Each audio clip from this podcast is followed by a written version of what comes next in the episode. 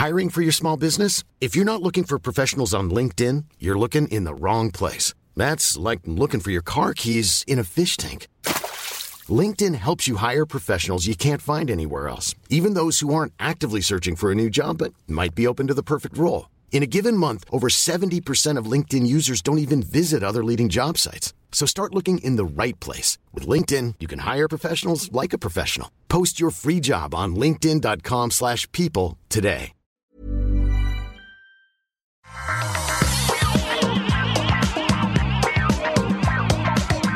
Tous et bienvenue sur le Rendez-vous Tech. On va vous parler de news tech, d'informatique, d'internet, de, gadgets, de sujets un petit peu controversés également. Je suis Patrick Béja et aujourd'hui j'ai l'immense plaisir de recevoir une personne qui a toutes ses dents et une autre qui a toutes ses dents aussi d'ailleurs. Cédric Bonnet d'un côté et Corben Dorn de l'autre. Manuel Corben Dorn. c'est tout mélangé. Mais Ouais. bonjour Patrick. Et Bonjour, Cédric Corben. Corben, Bonnet Dorme, c'est seule même entité, on sait plus trop. Bon, ça va les dents, Cédric? Tu t'es Oui, ça va, écoute. Non, T'as ça une- va, ça va. T'as une dent fissurée au handball Ouais, c'est ça, exactement. Handball, on dit en plus. Pardon, c'est pas un sport anglophone. Mais euh, effectivement, euh, un petit coup de coude et ça fait, ça fissure les dents. Ça Aïe, arrive, aïe, aïe. Un Mais c'est ça les dangers hein. d'être sportif. Sport, C'est pour ça que je fais pas de sport, moi. c'est ça. Bon rappel, le sport c'est dangereux. Exactement. C'est ça, non, mais surtout, je pense que je vais me mettre un protège-dents, donc euh, ça réglera le souci. Pas bête. Voilà. C'est malin. Bah oui, comme je joue pivot, bah, pivot, tu prends des coups. Et Aïe. voilà. Vous C'est au savez milieu des autres et tu prends des coups de coude sans arrêt. Donc à un moment, il faut bien qu'il y en ait un qui finisse dans ta bouche. Il y a un autre, euh, il y a quelqu'un d'autre qui se prend des coups de coude sans arrêt et qui finissent dans la bouche. C'est euh, Jack Dorsey de Twitter et Ah, ça Mark Zuckerberg de Facebook euh, quand ils essayent de parler des publicités politiques. Et bah, on va voir que vraiment, c'est pas facile. hein. Limite, moi, ça me déprime, mais on va en parler dans, dans une minute. Il y a un autre sujet intéressant, c'est que Google a décidé de racheter Fitbit. Peut-être euh, une direction nouvelle pour le Wear OS et les appareils d'informatique portés de Google, et puis plein d'autres petites news qu'on couvrira ensuite. Mais avant ça, j'aimerais quand même vous dire que euh, je, je veux remercier les auditeurs qui choisissent de soutenir l'émission, notamment William Picard, Gendar, La Cave DIY, Marx78, Olivier Derez, Jay, Afate Berry, euh, Natalia Mechner et Gaël. Merci à vous tous et tous ceux qui choisissent de soutenir l'émission sur patreon.com slash rdvtech. Vous êtes les anges qui font que cette émission peut exister. Et je vous envoie des bises patriotiques à tous. Euh, non mais c'est vrai, c'est c'est quelque chose d'important, tu vois. J'ai Ah, Bien sûr, bien sûr. oui, je, je- bon, j'en reparlerai un peu plus tard. ça me fait sourire la façon dont tu le disais, les Les- anges. Est-ce que ça euh, fait toi Dieu finalement si- c'est ça, si. Au contraire, moi je suis le fidèle serviteur euh, qui reçoit la manne de ces personnes des anges, tu vois. Oui, d'accord. Euh, alors, parlons un petit peu euh, d'autres. euh, comment dire Est-ce que je, vais réussir à faire une transition avec les anges Avec euh, non, ça a des ailes, c'est des oiseaux, c'est Twitter? Non, ça, ça marche pas. Les anges de la télé-réalité, la réalité Non, non, non, Twitter. non, non, pas Non, celle. pas ça. Ah, Ah, peut-être, peut-être. Ouais, la réalité, c'est Twitter. Ah, c'est Et- l'autre les gars, j'ai plus beaucoup de cheveux. hein. Et, les- les- et la réalité est un peu morne euh, en ce moment sur Twitter et sur Facebook parce qu'il y a un grand débat qui agite ces deux réseaux sociaux à l'approche des nouvelles élections américaines, mais dans le contexte des élections de tous les pays euh, de- de- depuis quelques années. C'est la politique ou la, euh, dans ce cas-là, les règles qui régissent la publication de publicités politiques sur les réseaux. Alors nous, on a moins le problème en France parce que, euh, si je ne m'abuse, les publicités en période de campagne en tout cas, et j'ai l'impression tout court, sont, les publicités politiques sont interdites dans les médias, et j'ai l'impression que Twitter et Facebook adoptent les mêmes règles. Mais aux États-Unis, c'est pas le cas. Et comme vous vous en souvenez si vous écoutez l'émission, on en parlait il y a quelques semaines déjà. Facebook a décidé de ne euh, de, régler le problème, enfin comment dire, de ne euh, de oui, on va dire de régler le problème des publicités politiques et des fake news sur les publicités politiques en ne fact-checkant pas les publicités politiques elles-mêmes. C'est-à-dire qu'ils ils ont euh, eu des problèmes pour euh, décider et établir ce qui était acceptable ou pas, et dans le contexte des publicités politiques, c'est-à-dire de candidats ou de partis politiques, c'est tellement touchy qu'ils se sont dit, bon bah, c'est leur message, Donc, on ne va juste toucher à rien. S'ils veulent euh, dire des choses qui sont pas justes. Alors peut-être qu'il y a des cas extrêmes où euh, ils agiront quand même, mais dans l'ensemble, s'ils veulent dire des choses qui ne sont pas justes, eh ben on va les laisser parce que c'est pas notre rôle de contrôler tout ça. Alors on en avait discuté, euh, on en a beaucoup parlé, il y a eu beaucoup de débats sur les réseaux et dans le monde, et la plupart des gens étaient mécontents de cette décision. Enfin, il y avait disons des discussions euh, avec le pour et le contre, avec beaucoup de contre, et on avait conclu au final, euh, poussé par Marion, qui est la sagesse incarnée évidemment, que euh, peut-être que la meilleure solution était tout simplement de supprimer les publicités politiques tout court, euh, de ne pas Mm. s'embêter en essayant de dire euh, oui, ça c'est vrai, ça c'est pas vrai, est-ce qu'il faut vérifier, est-ce que non, on supprime les publicités politiques tout court et ça règle le problème. Facebook s'est fendu d'un communiqué à ce propos en disant les publicités au niveau financier, euh, les publicités politiques ne représentent qu'une très petite partie de nos revenus, donc c'est pas pour ça qu'on veut les laisser. On pense vraiment qu'il s'agit là d'une question de euh, euh, choix sociétal et que c'est un devoir d'information finalement que d'amener le message des femmes et des hommes politiques aux lecteurs, aux consommateurs de Facebook. Alors, la- la- l'annonce a été accueillie avec beaucoup, de cynisme, comme on en a l'habitude avec Facebook. Et suite à ça, Jack Dorsey a tweeté une série de messages dans, lesquels il détaille les raisons pour lesquelles il a décidé, lui, que sur Twitter, euh, il n'y aurait plus de politique, euh, de publicité politique à partir du 22 novembre. Euh, et et donc, c'est le contre-pied, évidemment, de ce qu'a fait Facebook. Et là, à ce moment-là, je me suis dit, ah bah voilà, euh, Jack Dorsey prend la décision que de nombreuses personnes appelaient de leur vœu pour le cadre des réseaux sociaux. C'est euh, la solution qui règle un petit peu le problème parce que euh, c'est un petit peu ce dont on, ce- la manière dont ça fonctionne en France. Et donc, tout va bien, super. Eh bien non. Figurez-vous que suite à cette série euh, de tweets, il y a eu différentes analyses et articles qui ont été écrits avec des hum, euh, critiques. Le pire, c'est que ces critiques sont complètement valides euh, vis-à-vis de la décision de Twitter. Des remarques comme le fait, par exemple, que euh, ça peut désavantager des candidats qui sont moins connus, des candidats qui sont euh, euh, moins dans les... Ils n'ont pas la force de frappe de, voilà. des gros candidats avec des gros financements. Là, ça permettait de faire la publicité à moindre frais, et d'avoir le même impact ciblée, finalement, ouais. voilà, et le même impact que, que les autres, quoi. Ils ont aussi euh, eu la critique qui est que euh, ça ouvre un boulevard à des, sociétés qui du coup peuvent faire de la publicité, mais on ne peut pas euh, acheter par biais politique de l'espace pour contredire ce que disent les grandes sociétés. Ils ont également eu des critiques sur le fait qu'il était très difficile de décider qu'est-ce qui était une publicité politique et qu'est-ce qui n'était pas? Est-ce qu'on s'arrête aux représentants des euh, personnes élues ou des personnes qui sont dans la dans, dans l'élection? Est-ce qu'on s'arrête au, euh, à ce qu'ils ont aux États-Unis les groupements, les PACs, euh, les groupements euh, qui travaillent pour faire élire quelqu'un? Est-ce que etc etc Et toutes ces discussions sont parfaitement valides. Et du coup je moi je suis ça m'a un petit peu fait baisser les bras et je sais Tu plus dis, je quoi sais plus quoi quoi. faire. Ouais, non, je sais plus quoi penser, je sais plus quoi faire. Ça s'applique pas qu'à ce sujet, mais je me dis, c'est c'est critique. C'est pas des critiques où on se dit, ah, euh, personne n'est jamais content. C'est des trucs auxquels j'avais pas forcément pensé ou c'est pas faux. Donc, écoute, Cédric, tu as l'air de, de comprendre le sujet. Qu'est-ce que je dois faire? Dis-moi ce que je dois penser, s'il te plaît. J'ai besoin de, de, de guidance. Le numéro que vous avez demandé n'est pas Sincèrement, je, je suis un peu comme toi. C'est pour ça que je comprends bien ton point de vue, c'est parce que je suis un peu comme toi. C'est-à-dire que. En fait, en fait, il y a peut-être quelque chose qui à mi-chemin entre les deux. C'est-à-dire qu'autoriser la publicité politique, euh, c'est une chose.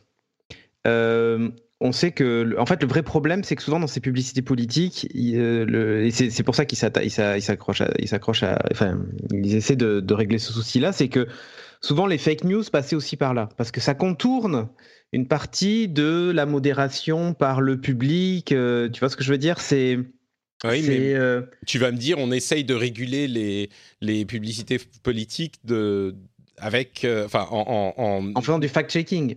Mais oui, mais on, on s'est bien rendu compte que le fact-checking, même sur les articles Voilà, de, ouais. de magazines et de journaux, Ouais. ne fonctionne pas non plus. Donc, Non, c'est ça. Et en fait, en fait, le vrai souci, c'est.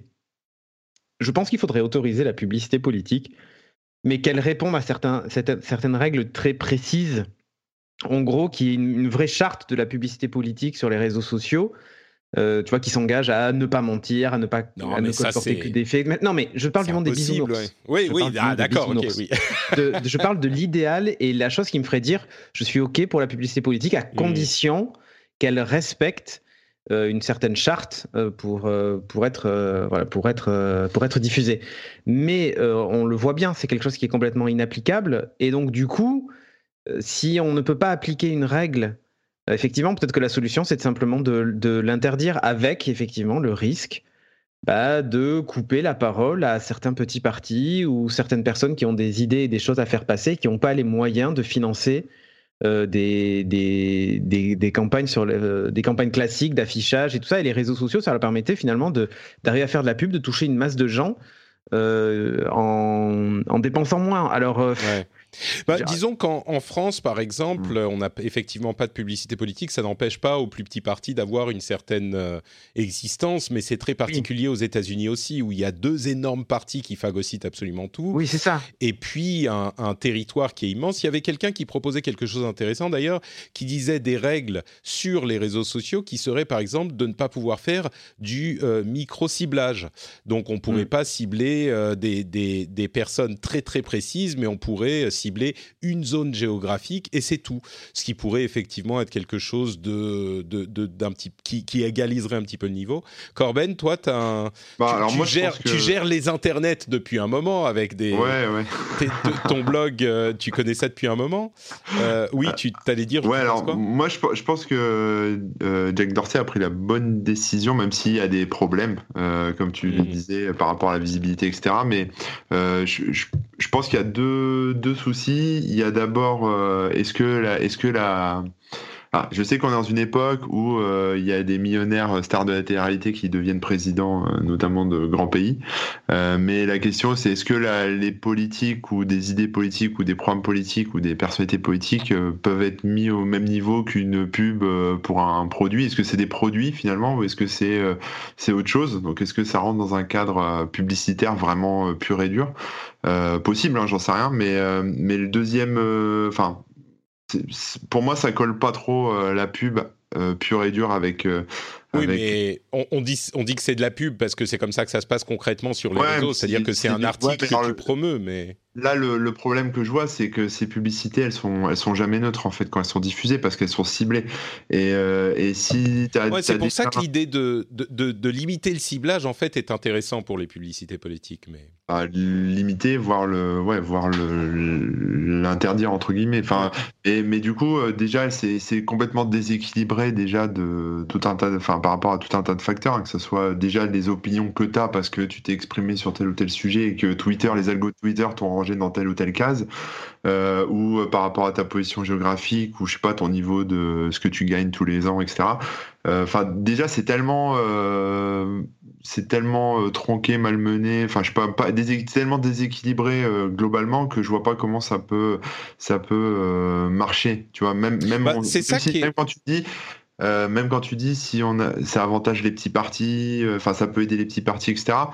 Mais même ça, j'en suis pas sûr parce que je me dis euh, qu'en fonction de, de qui tu cibles, etc. Peut-être que ça a des avantages, peut-être que ça a des des avantages, mais pour moi, c'est un tel sac de nœuds, un tel bordel que je pense qu'il fait bien de les, enfin, d'interdire ça tout simplement, quoi. Même s'il y a Ouais. des, des répercussions, euh, ça, me- ça me paraît trop, enfin, trop compliqué. Et effectivement, c'est un facteur à, enfin, c'est un vecteur plutôt de, de, de de fake news ou en tout cas euh, bah, de bataille rangée et quelque Mm. part est-ce que est-ce que tu as envie euh, de, de voir de la pub pour pour des choses politiques euh, tu vois dans tes flux aussi? Enfin, une, pas- ça, ensuite, c'est autre chose, mais c'est une culture qui est un peu différente aux États-Unis. Mais, mais Ouais, là, moi, je. Ouais, j'aurais tendance à me ranger à ton opinion au final, après, une fois réflexion faite.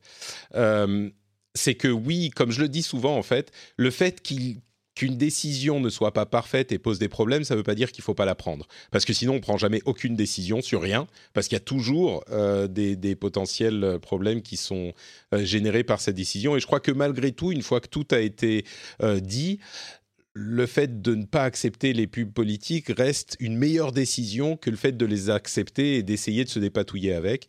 Peut-être qu'une solution intermédiaire, comme on le disait, de ne permettre le ciblage que sur une petite zone géographique, je crois qu'il parlait de comté, euh, ça pourrait effectivement euh, être un compromis acceptable, mais à voir. Quoi. Ouais, mais t'es, euh, Twitter, t'as déjà tellement de merde à gérer avec les fake news, avec le harcèlement et tout ce que tu veux, que la publicité. Enfin, je pense qu'il a pris l'option la plus simple pour lui, tu hmm. vois, la plus rentable en fait. Parce que s'il commence à faire des exceptions, des règles, il faut des équipes de modération, il faut les former, il faut que les gens analysent les pubs et tout, tu t'en sors plus, quoi. Enfin, à un mmh. moment. Euh, moi, en tout cas, j'aurais pris la même décision que lui. Euh, si j'étais euh, PDG de Twitter, j'aurais sûrement pris la même décision que lui. Écoute, c'est peut-être ça la solution intermédiaire acceptable, c'est que Corben soit PDG de, Twitter. Et pourquoi s'arrêter à Twitter d'ailleurs? Facebook. PDG d'Internet. PDG d'Internet. T'es déjà le chef? Euh, bah justement, à propos d'Internet, qui dit Internet dit Google, et qui dit Google cette semaine dit Fitbit puisque Google a choisi d'acheter Fitbit, une société de euh, technologie portée, donc de trackers de santé, etc., euh, il y a quelques jours de ça, pour une somme de 2,1 milliards de dollars. Comme je le disais sur Twitter, j'ai payé mon Fitbit beaucoup moins cher que Google. Hein, je précise. Bah, alors, tu es utilisateur de Fitbit. Je crois que Cédric les a utilisés pendant un moment ah aussi. Ah oui, c'était euh, des, appareils qui vous plaisaient. Là encore, euh, j'ai lu tout et son contraire sur cette euh, décision de Google, sur cet achat de Google. certains disent que c'est une excellente idée qui va permettre à Google de renforcer son Wear OS et leur permettre de hum, développer d'autres moyens d'aspirer nos données, et en l'occurrence nos données de santé, puisque c'est euh, l'un des. Ah, mais là, clairement. De...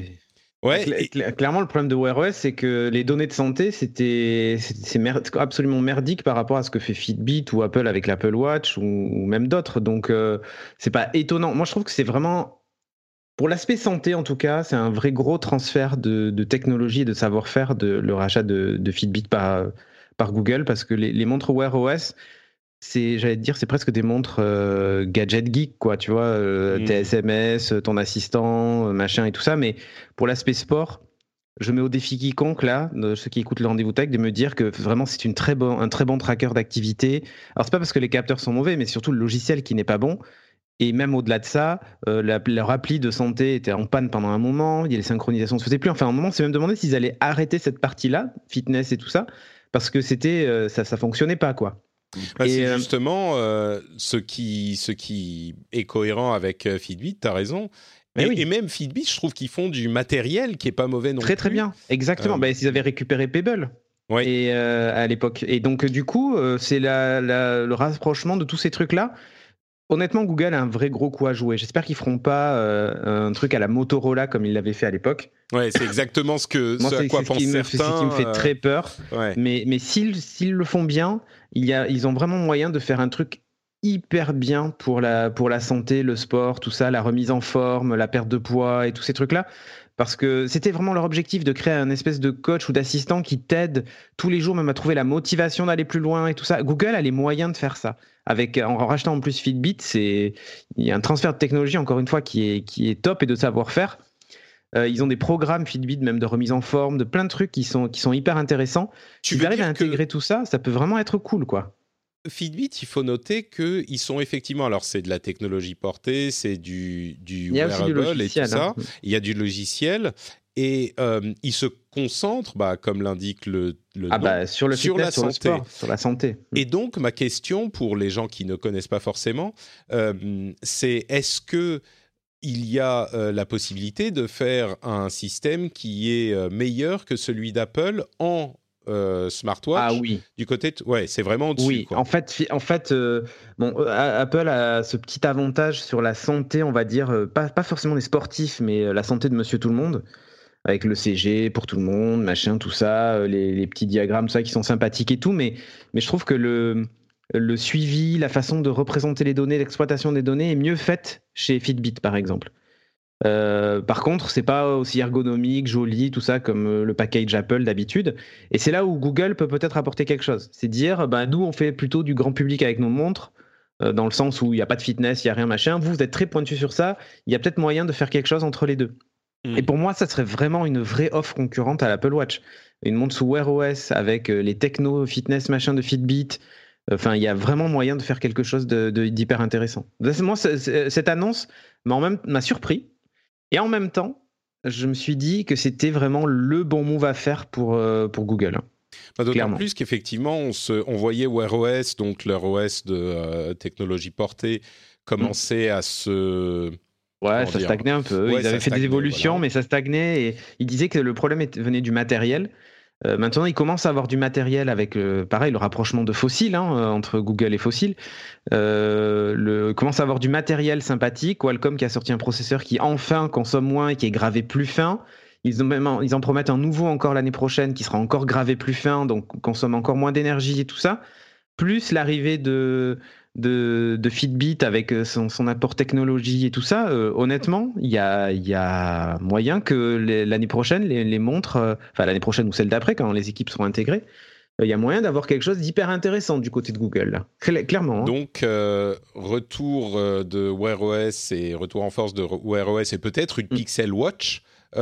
chez Google. Corben, ça t'inspire quelque chose Ou des trackers pas très chers, tu vois. Fitbit, c'est spécialisé du tracker pas trop cher, efficace il y aura peut-être un, entre-deux, ça permettrait d'avoir une gamme. Euh, voilà. La question que je me pose, c'est est-ce que Fitbit, c'est plus gros dans ce secteur, en fait? Bah, Ça l'a été. oui.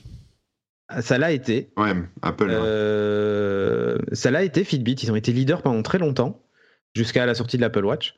Ouais, mais c'est euh, Apple, mais juste en dessous, c'est Fitbit. Quoi, ouais, ouais, c'est ça. Ouais. Oui, oui. D'accord. non, bah, en fait. Sur le... Il y a Garmin sur le running, mais pas vraiment sur le fitness et tout ça. Sinon, c'est Fitbit, ouais, vraiment. Ouais, moi, je trouve ça, enfin, je trouve ça intéressant. Après, euh, en plus de la, enfin, en plus des technologies, je pense qu'ils récupèrent aussi euh, les... les données. Les données, en tout cas, les, les, utilisateurs pour après, quand ils vont. Enfin, je pense, j'imagine qu'après, Google va va aussi euh, proposer quelque chose en termes de, de santé, de stockage. Il y a, il y a, il y a des grands sujets là-dessus sur euh, tout ce qui est euh, e-santé, dossier médical, conservation des datas, etc., avec les médecins et compagnie. Peut-être que c'est un de leurs projets aussi. Il leur faut du matos, quoi. Oui, exactement. Et tu vois, quand tu vois que, on le dit souvent, hein, Google est capable de prédire le début d'une épidémie de grippe ou de gastro, machin, avec les gens qui tapent les symptômes sur, euh, sur, sur, sur Google. Rien que dans le moteur de recherche, ouais. Rien que dans le moteur de recherche. Donc euh, imagine si en plus tu as quelques données de santé, de... ils pourront envoyer des messages de prévoyance via leur appli. Enfin, il y, a tellement de choses à faire. Attention, épidémie de gastro, n'allez pas chercher vos enfants à l'école. oui, c'est ça, ouais. Allez-y, mais euh, dans, un, dans un, vous, vous, vous mettez dans un sac, sac en plastique avec des gants et un masque et vous touchez rien. Ah, c'est bon, bah écoutez, vous m'avez euh, convaincu qu'il y a effectivement quelque chose à faire. Je n'étais pas trop, trop, sûr, mais, mais oui, il y a du coup, euh, maintenant que la, la, le marché des technologies portées, smartwatch, euh, etc., est tellement mature, c'est un bon moyen pour Google de, de sauter sur le devant de la, de la queue. Quoi. Ils font plus la queue derrière, là, tout à coup, ils sont en, en deuxième place directement. Bon, intéressant, intéressant. Euh, bah écoutez, on va faire une petite pause pour que je vous parle de bah de quoi? De Hached. Hached qui a laissé un commentaire sur le euh, iTunes du rendez-vous tech pour dire j'aime et je supporte enfin. Effectivement, Hached dit bonjour. Après des mois de procrastination, je viens enfin de prendre trois minutes pour supporter ce podcast via Patreon, podcast qui permet d'avoir une vue globale de tous les sujets touchant la tech. J'apprécie d'autant plus ces informations relatives à l'impact de la tech dans l'actualité de nos sociétés. J'aime le ton toujours constructif qui me change des forums. Merci à toi, Hached. Et si, comme lui, vous appréciez l'émission et que euh, vous procrastinez depuis des mois, euh, eh bien, vous pouvez prendre trois minutes, littéralement ça prend trois minutes, pour soutenir l'émission financièrement sur Patreon, patreon.com slash rdvtech. C'est super facile, vous choisissez la somme que vous donnez, vous pouvez vous arrêter quand vous voulez, et en plus de ça, vous avez accès au euh, podcast privé des patriotes avec des éditos notamment. J'ai mis un édito sur euh, les AirPods euh, pendant que j'étais aux États-Unis. J'ai enregistré un petit truc vite fait, les AirPods Pro que j'ai essayé là-bas. Je l'ai publié il y a quelques jours de ça, donc vous avez accès à ça, aux émissions sans pub et à tout un tas de contenus sympathiques. Donc n'hésitez pas, patreon.com/slash rdvtech. Si vous appréciez l'émission, je pense que c'est quelque chose à considérer.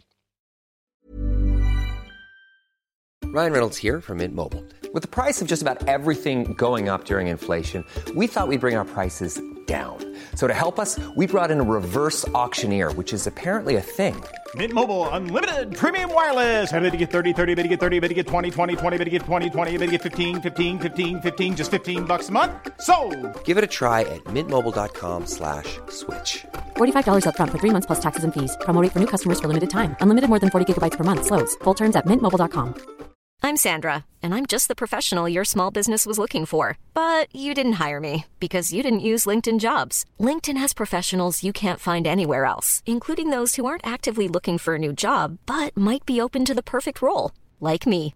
In a given month, over 70% of LinkedIn users don't visit other leading job sites. So if you're not looking on LinkedIn, you'll miss out on great candidates like Sandra. Start hiring professionals like a professional. Post your free job on linkedin.com/people today.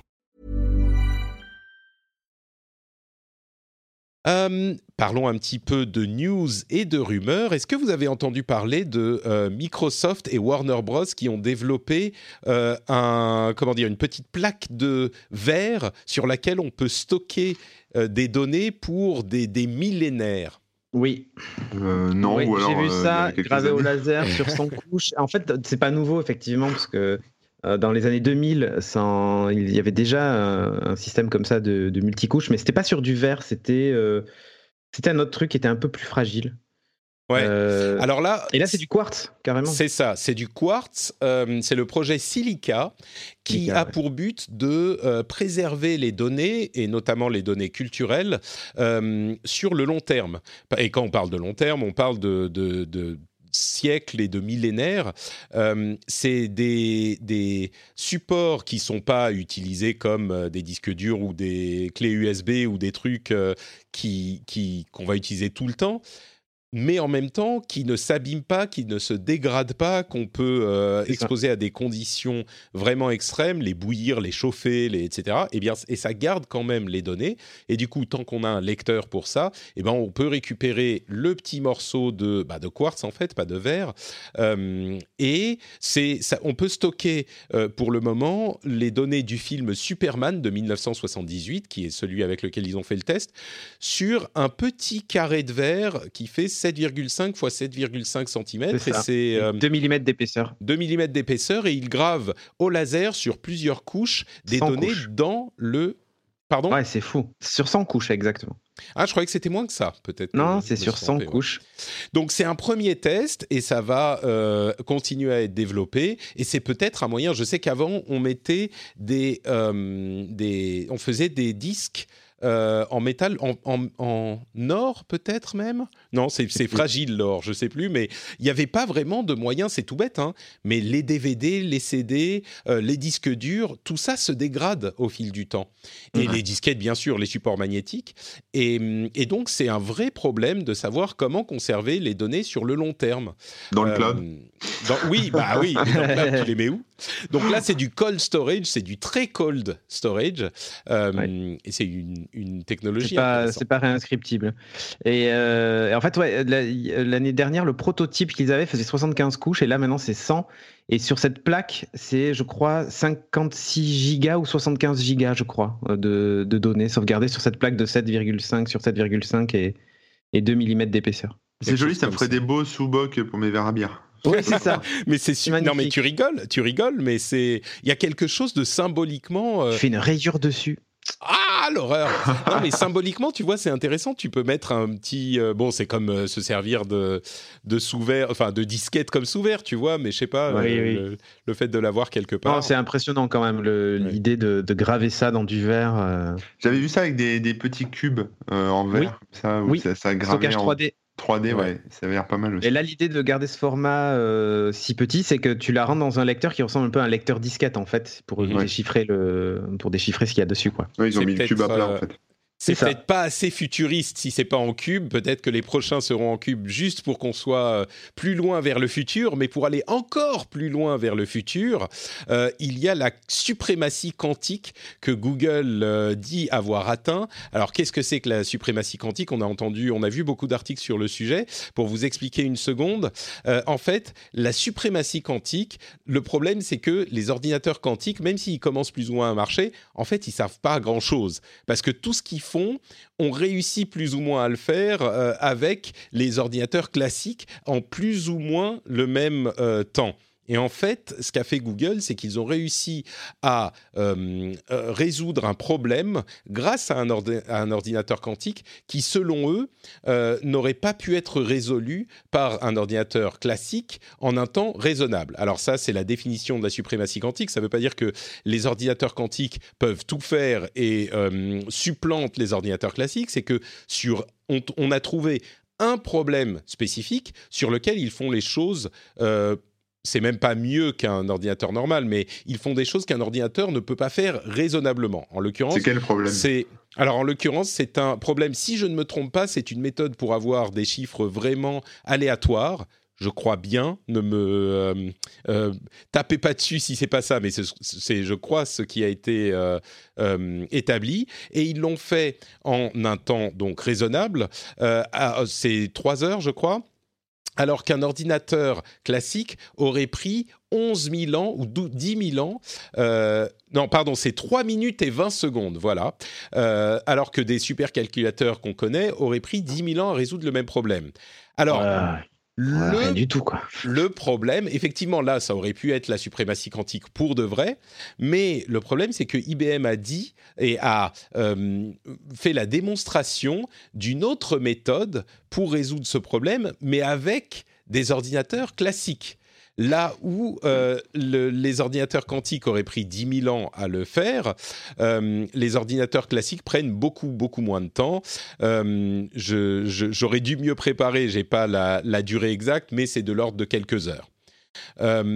Donc, c'est le, problème, c'est qu'en fait, IBM a établi une démonstration, mais ils l'ont pas vraiment mise en place. Donc, on l'a pas effectivement fait.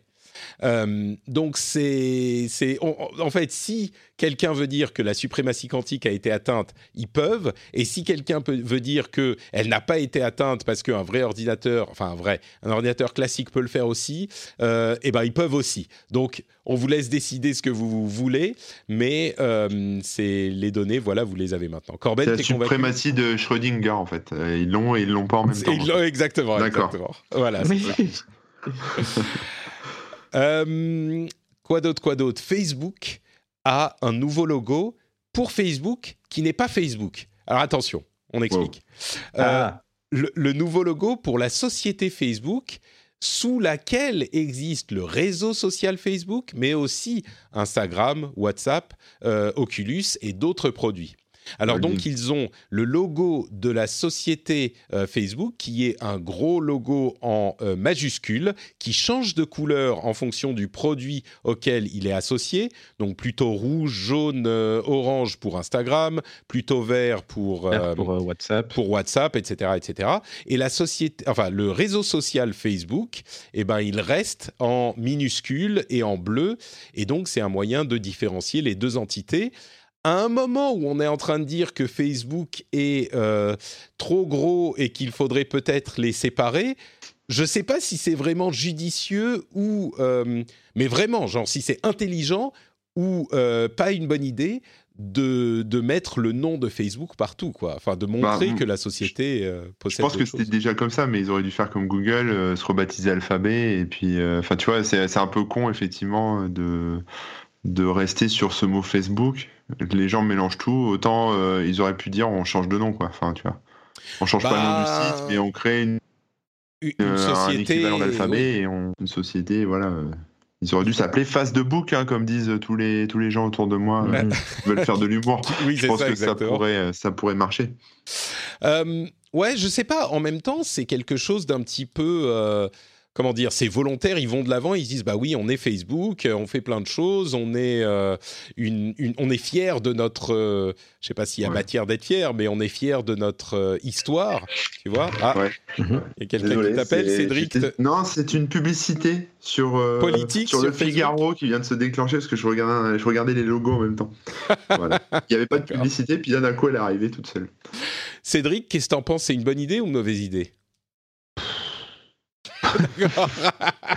Franchement, commenter ça, je sais pas. Bon, Bah, pour moi, c'est pas, une- pas une super idée, c'est pas un truc de ouf. Je, je pense que c'est un peu de, c'est comme toi, enfin ce que tu disais sur les, sur euh, comment le, ah le, la boîte toute puissante là, qui a, qui a toutes ces, euh, qui a, enfin- Facebook, Google, Alphabet. Non, non, mais tu sais quand c'est obligé de se faire diviser par le gouvernement. euh, Ah, Ah, oui, sur la, la, la- de le monopole. Le monopole. Voilà, c'est ça, le monopole. Désolé, le mot m'échappait. Mais, euh, mais quelque part, c'est un peu con parce que voilà, ça, ça, va, ça renforce cette idée que Facebook Mm. a le monopole de tout un tas de services et du coup croise les datas, etc. Alors que si c'était un peu détaché de ça et avait fait une, un truc un peu au-dessus, bon, Hmm, peut-être, peut-être. Mais alors justement, euh, puisqu'on parle de données et euh, d'utilisation de ces données, il y a une, euh, une conclusion intéressante qui a été rendue par le... Alors, que je vous donne le nom exact de l'organisme anglais qui a, euh, qui a hum, pris cette décision. Euh, toc, toc, toc, c'est le ICO, euh, qui est le, Information Commissioner's Office, donc le bureau de, euh, du commissaire à l'information, qui enquêtait sur Cambridge Analytica. Alors, ils ont mis une amende de 500 000 pounds à Facebook pour le problème de Cambridge Analytica, mais c'est pas ça qui est intéressant en fait.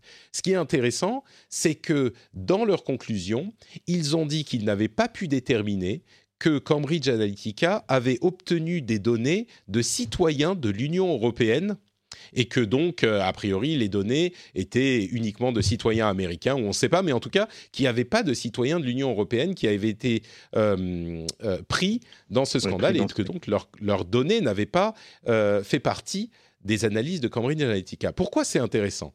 Parce qu'on a beaucoup parlé de la manipulation des élections qui avaient été faites par les données rendues possibles par Cambridge Analytica au, euh, pendant le, le scandale, enfin le, le- le vote du Brexit, pendant les élections Mhm. en France, etc. Et on partait du principe que ça avait servi sans vraiment savoir. Et bien là, en l'occurrence, même s'ils ont fait une enquête assez longue et sérieuse, ils n'ont pas trouvé de données de l'Union européenne. Donc même moi, hein, ça moi aussi, je me suis dit ah bah Cambridge Analytica, donc machin. Bon, ça ne veut pas dire que ces données de Cambridge Analytica n'ont pas été utilisées pour créer des modèles, blablabla, mais c'est intéressant de voir que en fait, il n'y avait pas de données d'Européens Mm. qui, qui ont été utilisées pour ça. Donc euh, voilà, c'est bon à savoir quoi.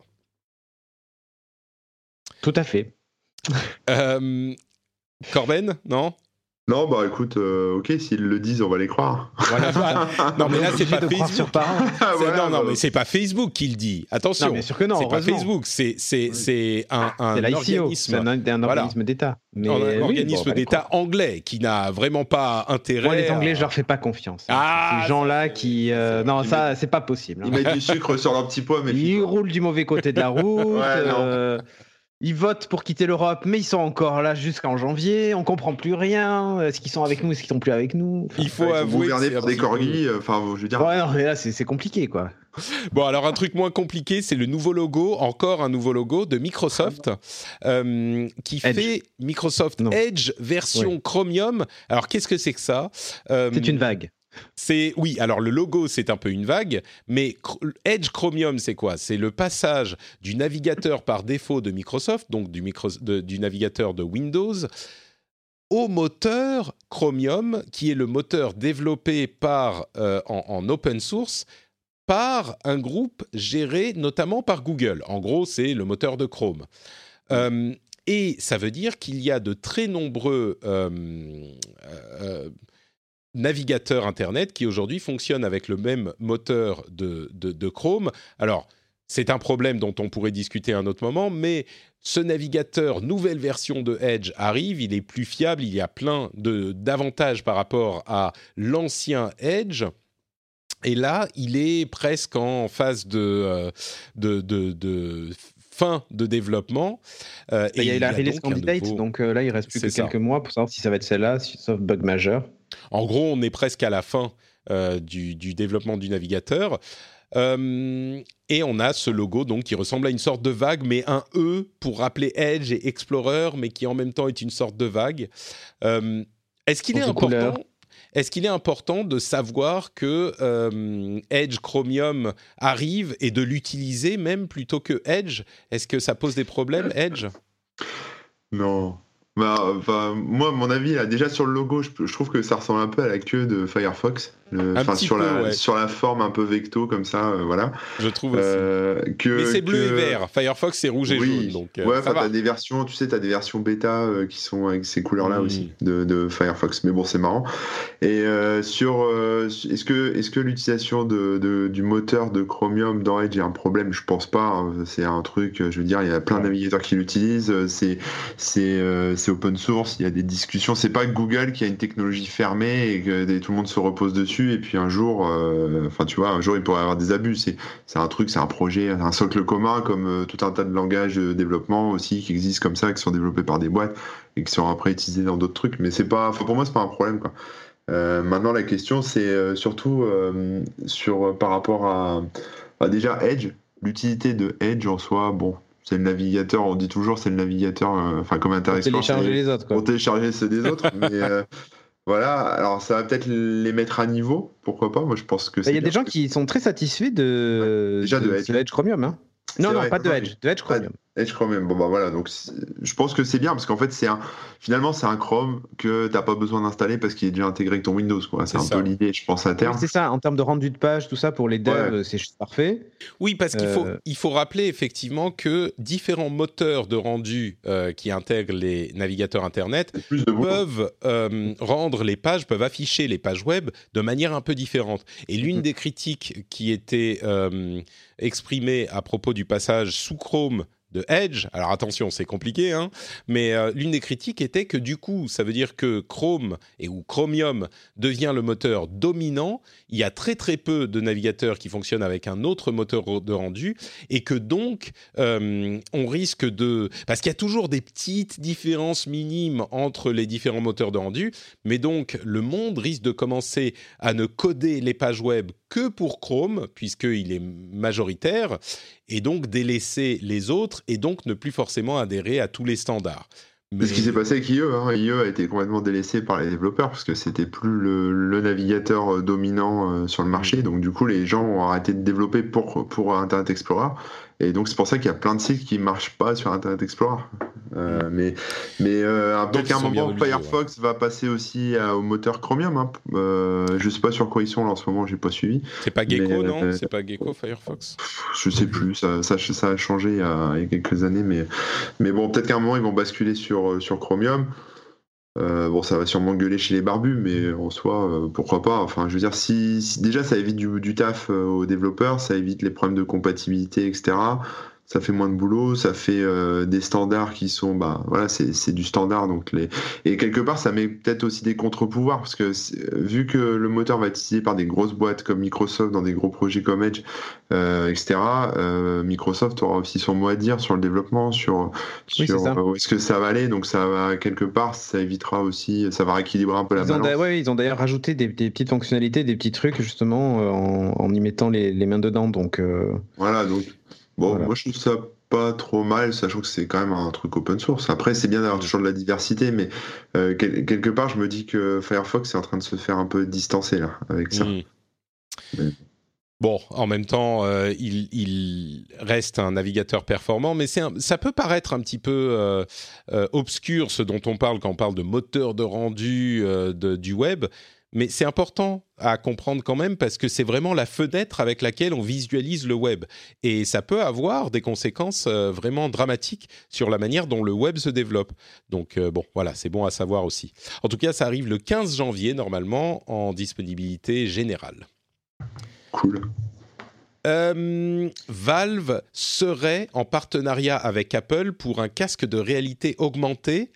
C'est la dernière rumeur qu'on entend à propos de ce casque de réalité augmentée d'Apple, sachant que Valve a développé son casque de réalité virtuelle ce coup-ci, et que donc ils ont une certaine maîtrise du euh, matériel pour euh, ce genre d'initiative. Cédric, est-ce que Mhm. tu y crois? Est-ce que tu es intrigué? Euh, Qu'est-ce que tu en penses? Moi, j'y crois pas trop. Euh, J'y crois pas trop parce que Valve, euh, Valve en fait, c'est pas eux hein, qui ont. Enfin, c'est pas eux. Ils ont racheté la division ou une partie. Il y a des échanges de technologies avec HTC et tout ça. Je vois mal Apple euh, avoir besoin d'un partenaire euh, technique sans le racheter. Euh, la plupart du temps, quand il y a une technologie qui les intéresse, soit euh, ils la copient sans vergogne et euh, voilà, soit ils rachètent la boîte et euh, ils intègrent les, les équipes ou ils font le transfert de brevets, de technologie, de ce que tu veux. Et puis c'est fini, on n'entend plus parler de l'autre boîte. Euh, du coup, je les vois mal dire ah ben, on va s'associer avec Valve pour. euh, Alors, pour du contenu, oui, tu vois, Ouais, ce que te dire. mais, mais pour du matériel, j'y crois pas. Bah, il faut avouer que, alors, on sait qu'ils ont Pour du cas, contenu et on avait- rendre compatible leurs lunettes avec le catalogue de Valve, ok. Pour le reste, euh, j'y crois pas. On sait qu'ils avaient essayé de développer leurs euh, lunettes de réalité augmentée pendant un moment. On sait que le, le- le produit, le projet a été annulé. Euh, moi, je me demande s'ils ont vraiment le choix, en fait. Alors, il ne s'agit pas de réalité virtuelle, comme ce que fait Valve, mais bien de réalité augmentée. Il y aurait Oui, un partenariat technique. Euh, moi, je, je me dis que c'est quelque chose de tellement spécifique et tellement précis. Il n'y a pas énormément de sociétés dans le monde qui sont capables de faire ce genre de choses. Je ne sais pas qui pourrait aller racheter. Valve, ça en l'occurrence, euh, ils peuvent pas aller les racheter non plus. Non, Hmm, mais à mon avis, ils ont déjà racheté des boîtes autour de, Oui. de tout ça. Euh, là, là, on en est plus à la phase d'exploitation logicielle. euh, Tu vois, enfin, la réflexion doit, doit tourner plutôt autour de ça. C'est, c'est bien beau d'avoir des lunettes à réalité augmentée, mais pour faire quoi? Pour jouer à Pokémon Go? Pour jouer à Minecraft ah, ouais, Enfin, ça, ouais, c'est la grande question. Ça, c'est. Alors mais que ça, Valve on- a du contenu de, de jeu, et il y a peut-être des, des licences ou des choses à aller chercher là-dessus, tu vois. Ouais, moi, je crois plus à la théorie de Cédric parce que, enfin, des lunettes de réalité augmentée, euh, enfin, moi j'en ai testé. Je pense que vous aussi, c'est pas, c'est pas oufissime non plus, quoi. C'est même pas très intéressant. C'est un truc tu vas jouer avec et après tu vas, ça Oui, avec placard. HoloLens, machin, voilà. Par contre, euh, que, que Apple, euh, qui a développé son, son système là, arcade et compagnie, ils veulent Mhm. proposer des jeux sur, sur le prochain iPhone avec Ouais. de la réalité augmentée, etc. Moi, ça me semble plus cohérent déjà. Donc, euh, oui, Ouais, et- et, et partenariat, en fait, ouais. et en fait, tu vois, la rumeur, effectivement, il y a peut-être des gens qui ont été chez Valve pour discuter réalité augmentée, discuter euh, jeux vidéo, discuter, pourquoi pas, euh, lunettes, réalité augmentée, tout ça.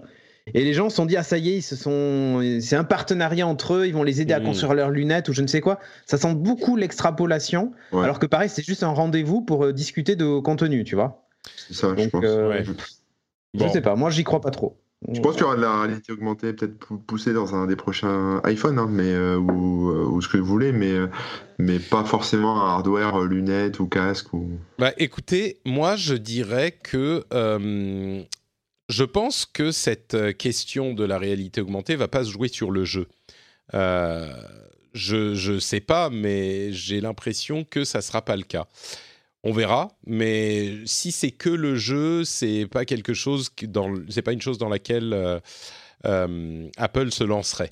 Donc, euh, Bah, si c'est pas le jeu, c'est. Sais, euh, et pareil, la réunion- Si c'est pas le jeu, c'est euh, des utilisations soit professionnelles pour euh, des mecs qui bossent Ouais. dans le bâtiment ou je sais pas quoi, des médecins ou ce que tu veux, soit euh, pour les bagnoles avec euh, des systèmes. euh, non, mais ah, on peut mais- on peut spéculer jusqu'à la fin des temps, mais le, le Non, non, truc, mais c'est que les gars, honnêtement, ils ont été les voir pour leur demander s'ils voulaient pas mettre des jeux dans Apple Arcade, point. Ah mais non.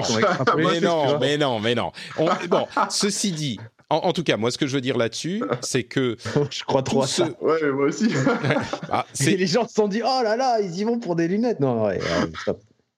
Ouais, moi, je suis pas aussi convaincu que vous. Il y a quand même une expertise matérielle chez Valve qui pourrait être utile. Et puis surtout, euh, quand on parle de réalité augmentée, si la réa- réalité augmentée d'Apple ne fait pas avancer le schmilblick de la même manière que l'iPhone a fait avancer les smartphones ou l'iPad a fait avancer les Que Apple tablettes, TV+, etc. ça va... Ah, wait.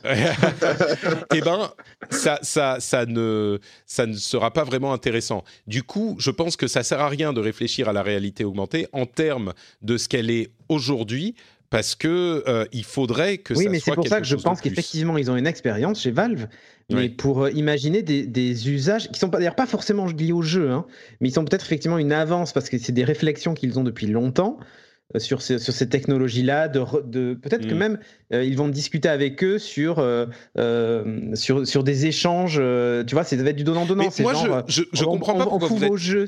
Je comprends pas pourquoi, sur pourquoi vous êtes tellement bloqué. En échange, il y a un transfert de technologie sur un truc, ou tu vois, ou un échange de brevets sur de la, sur de la, du positionnement dans l'espace en 3D ou ce genre de truc. Mais j'ai un gros doute, mais vraiment, sur le, le fait qu'ils s'associent. Apple s'associer, ils l'ont déjà fait par le passé avec Motorola pour leur téléphone euh, Non, non, euh, mais iTunes, écoute, ça a été, ça a été monstrueux. on- Je les vois mal sortir un casque co-brandé. Regarder le passé et se dire que l'avenir va forcément arriver de la même manière, c'est faire, à Ah mon non, non, avis, non, non, une erreur. pas ce que je dis. Et en l'occurrence, et en Cédric, en l'occurrence, on, on- peut-être que ça sera pas le cas, mais moi je suis pas du tout aussi euh, convaincu que vous qu'il est impossible que Apple aille chercher une expertise technologique matérielle chez Valve. C'est peut-être pas super probable, Ouais, mais c'est pas du tout pas trop. Moi, ce Sur que le j'en retiens, contenu, c'est que c'est à que apprendre, mais, mais, mais pas sur le reste. Et, et une expertise sur ça, oui. Sur la distribution de jeux, sur le jeu, sur le, le multiplateforme, sur ce que tu veux, ok, sur les services. Parce qu'Apple est à donf sur. euh, J'envoie mes services Apple TV sur les télé Samsung, les machins, les trucs. On s'échange des trucs entre nous. euh, Enfin bref, il n'y a pas de souci avec ça. Sur le matos, hmm, moi j'ai Bon, quand même un on a bien gros, compris. On a ce bien que j'en retiens, c'est que Cédric et moi, on est très, euh, on va dire, euh, terre à terre là sur le sujet. Et toi, Pragmatique. Patrick, ouais, pragmatique. Et toi, euh, Patrick, tu as une imagination augmentée. C'est ça. Exactement. Et pourquoi pas Non, c'est aussi. pas c'est pas une imagination, c'est disons que je laisse les possibilités un peu plus ouvertes. de, l'espoir augmenté alors. Ouais, de l'espoir augmenté. ouais. Euh, bon bah écoutez, dans tous les cas, on saura a priori euh, l'année l'épisode, prochaine. hein, les lunettes d'Apple, l'espoir augmenté. Et... Euh, bah ça aussi, je, je pensais à la route du futur pour le, le, le, le stockage en silica et la suprématie quantique. Bah on aura aussi le- l'espoir augmenté. Euh, mais mais oui, bah on verra a priori l'année prochaine, deuxième moitié 2020 pour une annonce selon là encore les rumeurs. Bon, on va passer sur les AirPods Pro euh, pour les, gens qui sont euh, patriotes, qui soutiennent le rendez-vous tech. Bah, vous avez un édito sur le sujet, donc vous pouvez aller euh, voir ce que ça donne. En gros, les les AirPods Pro, c'est pas mal et ça fonctionne pas mal. Voilà. Euh, Apple TV Plus, impression, c'est pas mal. Euh, là encore, de mon côté, euh, de mon estimation, j'ai vu quelques Moi, épisodes. j'ai droit à un an d'abonnement, mais j'ai pas encore regardé. Bon, c'est pas mal. Voilà, c'est pas mal. Et puis parlons un petit peu de chiffres pour conclure. J'aimerais vous parler des chiffres d'Apple, d'Uber, de Huawei et d'autres, puisque c'est la période des chiffres, des, des rapports de, la, de la bourse et des, des, euh, performances fiscales pour Apple, son quatrième trimestre, euh, ils ont eu, alors comme toujours, hein, on va pas vous faire une avalanche de chiffres, mais simplement ceux qui sont intéressants, des revenus de 51 milliards de dollars, dont 12,5 sur les services. Donc euh, voilà, Non continuent à euh, avoir des, des estimations euh, intéressantes sur les, enfin des estimations, des résultats euh, intéressants sur les services. Là, on est encore une fois à un quart des revenus euh, qui viennent des services, quasiment. Ouais, c'est pas U- mal. hein. Uber, oui, pour une société qui se repose, euh, qui se reposait Qui se entièrement reposait sur l'iPhone euh, il n'y a ouais, pas longtemps. ouais. Euh, Uber a perdu sur leur troisième trimestre, alors chacun euh, compte de manière différente, mais sur leur troisième trimestre, ils ont des revenus de presque 4 milliards de dollars, 30% d'augmentation de revenus d'une année sur l'autre, mais ils ont perdu 16,5 milliards de dollars Euh, pardon, excusez-moi. Euh, ils ont perdu 1,2 milliard de dollars sur leurs 3,8 milliards rentrés. Euh, c'est quand même euh, beaucoup, mais selon euh, Dara, le président, il estime qu'ils pourront arriver à la profitabilité en 2021. Donc bon, ils sont en, en Mhm. bonne progression, mais c'est quand même euh, quelque chose de- de- de- d'impressionnant. Euh, si on compte euh, que les 16 milliards, c'est, si je ne m'abuse, les revenus généraux de toute la boîte, mais ce que récupère Uber eux-mêmes, c'est 3,8 milliards, et ils perdent quand même 1,2. Enfin, c'est, c'est impressionnant. Ceci dit, Uber Eats fonctionne pas trop mal avec 64% d'augmentation. On est quand même en dessous du milliard, on est à 600 Ils ont millions de dollars. Ils ont peut-être été obligés de payer des impôts dans les pays où ils sont installés. Je sais pas, c'est peut-être pour ça. Non, mais, non, mais souvent pour attaquer un marché, tu sais, ils euh, ils commencent à perdre. euh, Ah non, mais Uber, c'est plus Et que ça. voilà. Ils perdent des milliards et des milliards Oui, oui. De, de, de leurs investisseurs depuis des années. En bouteille d'eau et en petit bonbon, non, je déconne. C'est pas eux qui les payent. Mais, Ouais, euh, c'est vrai. mais non, ce qui, est, ce qui est intéressant, le plus intéressant, c'est que la profitabilité est établie à autour de 2021. Donc on arrive au bout du tunnel, peut-être pour Uber, s'ils y arrivent. Ça, c'est pas sûr. Euh, Huawei, qui est dans, des controverses depuis un moment avec euh, les États-Unis et le reste du monde, eh ben, figurez-vous que ils ont vendu 41 millions de smartphones en Chine sur euh, leur troisième trimestre, ce qui est une augmentation de 66% par rapport à l'année dernière. Leur part de marché en Chine est passée, pardon, est passée de 25% l'année dernière à 42% cette année.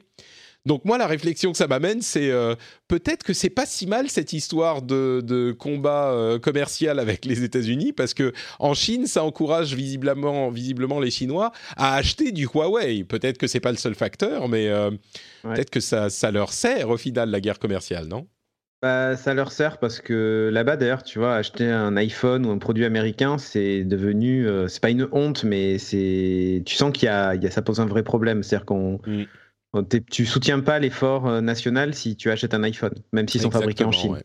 Mm. Mais euh, tu soutiens pas l'effort national et du coup, euh, c'est, c'est, c'est pour- honnêtement, c'est vraiment pour ça que ça, que, que ils se retournent vers du Xiaomi, du Huawei, surtout du Huawei d'ailleurs, puisque c'est, c'est, ils sortent un téléphone par, euh, par semaine. Euh, et ils sont pas chers et de bonne qualité, technologiquement parlant, ils sont, ils sont vraiment en avance. C'est fou, hein, parce qu'il y a quelques années, on parlait de ZTE, Huawei, tout ça. Et euh, c'était vraiment des téléphones entrée de gamme. Tu disais, mais jamais t'achètes ça, tu fais pas de photos, tu fais rien avec. Et aujourd'hui, ils sont plutôt sur le devant de la scène euh, en termes de qualité photo et tout ça. Donc, tu vois, les progrès faits, ça devient des vrais smartphones haut de gamme. Il y a aussi ça, hein, je pense que même les Chinois, pour, euh, pour leurs propres achats, acheter euh, du Huawei et tout ça, à l'époque, c'est pas un gage de. C'est pas un signe social même euh, de, de réussite, contrairement à l'iPhone et tout ça. Et, le, et maintenant, maintenant que Huawei taille des, des, des croupières à, à, qu'on s'appelle à tous ses, à tous ses concurrents, bah, ils se disent finalement, nos produits sont très bons. Euh, et, et se mettent aussi à acheter, à acheter du Huawei. Et je pense qu'il y a vraiment de l'achat militant aussi au passage, hein, Mm. clairement. Mais, mais c'est important de le rappeler, effectivement, il y a peut-être de l'achat militant, mais qui est rendu possible par la qualité des appareils. Ah bah oui, oui. Euh, donc c'est c'est important de le rappeler, tu as raison. Facebook, euh, leur troisième trimestre, ils ont eu une augmentation, une augmentation de revenus de 29% d'une année sur l'autre. 29% Alors que tout le monde les déteste, on dit c'est ça- nul, et- Alors, pire, au pire, encore plus fort, l'usage quotidien, le nombre d'utilisateurs quotidiens a augmenté de 9% à Mais non. 1,62 milliard et l'usage mensuel, le nombre d'utilisateurs mensuels a augmenté également de 8%. On est à 2,45 milliards aujourd'hui. Euh, le nombre d'employés a augmenté là encore de presque 30%, 28% d'une année sur l'autre, et il y a 43 000 employés Facebook. Mais les chiffres à retenir, c'est effectivement cette augmentation des utilisateurs, utilisateurs quotidiens et mensuels de presque 10% dans les deux cas. Euh, je, enfin, c'est, une croissance qui est énorme, surtout pour une société comme celle-là qui a déjà Ah une bah part de marché aussi grande. Euh, j'ai l'impression qu'on vit vraiment dans une bulle euh, de, de gens qui se disent ah Facebook c'est pas bien machin. Tout le monde s'en fout quoi. Ah oui, exactement. Tout le monde s'en fout totalement. On a abandonné l'idée que, que ça pouvait être euh, mal d'utiliser Facebook. Bon, c'est bon, tout le monde l'utilise, c'est que c'est finalement c'est pas si mal. Ils ont gagné leur combat, hein, honnêtement. Alors qu'il n'y a pas une semaine sans un scandale, enfin j'exagère, mais il n'y a pas une semaine sans un souci, un scandale, un truc qui va pas. Ben, malgré tout, on continue à l'utiliser et ça pose aucun souci à personne. Donc, euh, Edward Snowden a fait un communiqué là il y a pas longtemps où il dit euh, qu'il faut même encore plus se méfier des sociétés euh, comme Facebook et compagnie que de la NSA quoi. Donc euh, bon mais tout le monde s'en branle hein, mais clairement Bon, c'est bon, pas tout le monde, c'est pas tout le monde, Non. mais clairement, euh, la majorité. ça serait intéressant de voir si leur croissance vient de, de pays qui n'ont pas justement nos préoccupations, si c'est des pays euh, un petit peu plus en voie de développement. Euh, je serais curieux de, de, de voir ça, ça serait intéressant à développer dans une émission à venir peut-être. Mais, euh, mais oui, ce qui est sûr, c'est que nos préoccupations à nous, qu'elles soient euh, parce qu'on est des geeks ou parce qu'on est dans une partie du monde qui s'en préoccupe, eh ben, elles sont pas du tout suivies par... euh, Enfin, qu'elles soient là ou pas, Facebook continue sa progression. Et Mhm. enfin, le chiffre, à vrai dire, les chiffres les plus importants, c'est ceux de l'augmentation des utilisateurs euh, quotidiens et mensuels, mais également les revenus. Alors peut-être qu'il y a des subtilités euh, de, de comptabilité que je comprends pas, mais 29% d'augmentation des revenus d'une année sur l'autre, c'est, enfin, ça, moi, ça me fait exploser la tête, quoi. Je suis bah, ouais. Bon. Tu dis c'est pas possible, mais Oui. si, si. surtout dans cette période où on a l'impression que Facebook a atteint son, son potentiel maximum. Mais bon. Euh, et puis pour conclure, euh, le bon petit snap, vous savez les idées reçues et l'image qu'on a euh, dans, en, en observateur extérieur de tout ça, on se dit Snap et Snapchat, bah, c'est bon, c'est terminé quoi. Ils sont dans une chute vertigineuse depuis deux ou trois ans, n'est-ce pas? Bon, ils sont certainement pas au niveau de euh, Instagram et d'autres de leurs concurrents, mais ils sont passés, ils ont augmenté euh, leurs utilisateurs quotidiens. Ils ont ajouté 7 millions d'utilisateurs quotidiens. Ils ont augmenté de 13% par rapport à l'année dernière. Ils sont à 210 millions. Euh, et les revenus ont augmenté également de 50% euh, d'une année sur l'autre. Alors, ils perdent quand même de l'argent, mais ils continuent à ajouter des utilisateurs et à augmenter leurs revenus. Donc euh, Snapchat est pas si en, en chute libre que ça. Mm. Voilà. Mais d'où ils gagnent ces utilisateurs? Parce que des fois, tu as des plateformes comme ça qui se développent bien parce qu'elles sont adoptées par, euh, je sais pas, une partie asiatique. Ouais, ouais, c'est Et- ça, oui, oui. Ou alors parce qu'il y a des événements, tu sais, particuliers, genre au Chili, des protestations et des machins, on passe par Snap parce que c'est plus facile aussi, ou je ne ouais. sais quoi, tu vois. Il y a une Bon. source, on sait Alors, j'ai sait. pas, c'est juste les, les rapports aux Quelles sont vos investisseurs. sources, hein, euh, donc, monsieur euh, Béja Alors, c'est. TechCrunch euh, qui parle du rapport aux investisseurs de Snapchat. Donc, euh, ensuite, vous pouvez aller voir les documents fiscaux et financiers, si vous voulez. Mais euh, oui, ils ne précisent pas d'où viennent leurs utilisateurs, je pense. Euh, encore que, si, euh, voilà. Quels sont leurs ils noms montrent euh, 28%, euh, alors 6% d'Amérique du Nord, euh, 9% d'Europe, euh, enfin plus 9% en Europe, plus 6% en, en Amérique du Nord, plus euh, 28% dans le reste du monde. Donc leur croissance vient en, en plus grande partie du reste du monde que de- des États-Unis ou de l'Europe. Du tiers-monde, Voilà. quoi. Non, je déconne. Je sais qu'on dit, on- on- on dit plus le tiers-monde. Hein, euh. Oui, pardon. Mais, Euh. mais oui, donc voilà, c'est euh, effectivement, ça se développe ailleurs et puis euh, il continue à, à réussir. à En gros, ce que je, ce que je me, ce dont je me, ce que je retiens, c'est qu'ils sont Ils pas progressent, complètement, euh, Voilà, ils progressent. La, la direction va, la flèche va dans le bon sens, quoi. Contrairement Ah, à ce dans qu'on pourrait sens pour penser. Mais, euh, mais oui, non, mais honnêtement, c'est vrai que c'est c'est étonnant. En fait, il y a des trucs comme ça où tu te dis, euh, Pour moi, c'est mais de la c'est bon, c'est hein. fini. Et en fait, ouais, et tu sais pas si c'est de la com ou pas. Ouais, Non, mais- Tu, Au-delà- tu mets en face Instagram, tu regardes la, la progression Instagram, je pense qu'elle est euh, fois, fois X. Je, je pense juste que les gens vont vers ce type de réseaux sociaux euh, avec de l'image, euh, qu'il y en a une partie qui part sur Snap et que la grosse majorité part sur Instagram.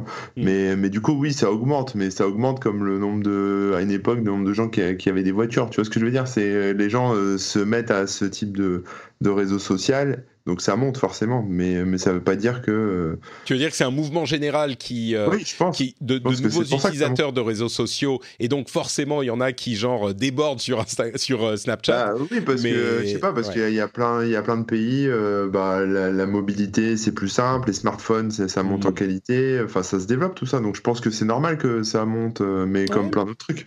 Enfin, peut-être, hein. peut-être. Il n'empêche que moi, ça me, je me dirais que euh, je voyais pas euh, Snapchat gagner des utilisateurs Oui, euh, de cette plus, hein. manière. Mais bon.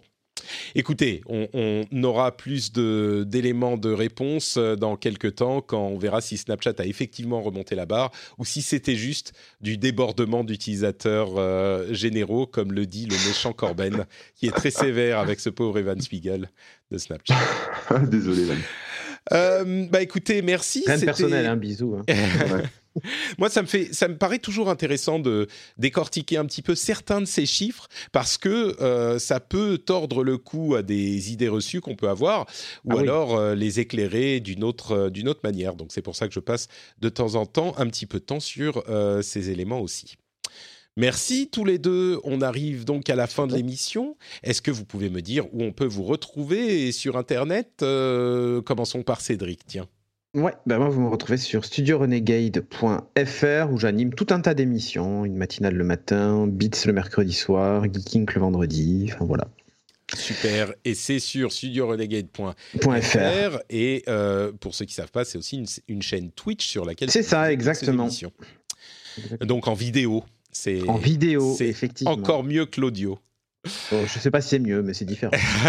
Corben, toi, où es-tu sur le net? Ah bah moi sur le blog corben.info et puis sur Twitter Corben. Je mettrai les liens vers vos comptes Twitter, évidemment, sans oublier celui de euh, Jérôme Kainborg. Jérôme Kainborg qui n'est pas là avec nous puisqu'il est, il est au salon de la photo. Euh, et on lui fait des bises, évidemment. Pour ma part... Le salon du chocolat plutôt? Oh, Ouais, peut-être que la photo de chocolat, ça serait un salon dans lequel il serait bien ça, ouais. Il y aurait un intérêt là. Euh, pour ma part, c'est Note Patrick sur Twitter, Facebook et Instagram. Vous pouvez aussi retrouver cette émission sur frenchspin.fr et bien sûr la soutenir. euh, N'oubliez pas, la soutenir en deux ou trois minutes montre en main. Si vous procrastinez depuis un moment et que vous dites ah ouais, faudrait que je le fasse à un moment, ben, peut-être que ce moment c'est maintenant. Le moment c'est maintenant. Peut-être qu'il faudrait un, un slogan euh, percutant pour ça avec des rimes en en. François Hollande l'a l'a fait. Le changement, c'est maintenant. Ah non, oui, bon, peut-être peut-être pas celui-là. Euh, C'était qui le changement c'est maintenant? François Hollande, non? C'était Hollande? Non. Euh, je sais plus. Ah, c'est ça moi. le changement si, c'est il me semble maintenant. que oui. hein. Attendez, on va googler parce que sinon je vais avoir euh, 12 Ah, ça, 000, le, le euh, rendez-vous politique, tu vas te faire tuer. Ouais. hein. Non, c'est pas ça. C'est que tout le monde va me dire euh, le changement c'est maintenant. Bah si, c'est François Hollande. François Hollande, voilà. Clip officiel de François Hollande. Ok. Le Euh, changement, c'est maintenant.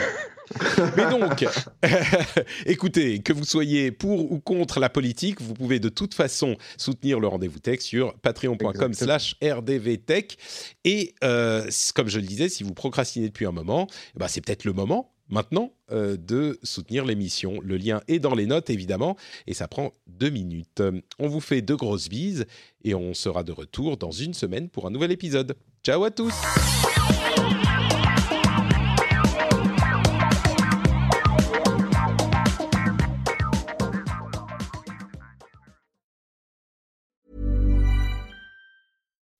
When you make decisions for your company, you look for the no brainers. If you have a lot of mailing to do, stamps.com is the ultimate no brainer. Use the stamps.com mobile app to mail everything you need to keep your business running with up to 89% off USPS and UPS. Make the same no brainer decision as over 1 million other businesses with stamps.com. Use code PROGRAM for a special offer. That's stamps.com code PROGRAM.